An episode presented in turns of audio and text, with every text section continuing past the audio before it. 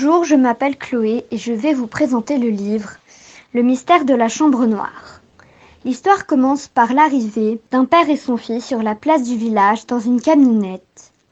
Nous sommes en 1908. Monsieur Baudry filmait Clément et Jeanne en train de courir. Et sans le vouloir, il a filmé une rencontre entre deux représentants de pays ennemis. Le soir même, il développait la pellicule dans sa chambre d'hôtel. Soudain, on entendit un coup de revolver.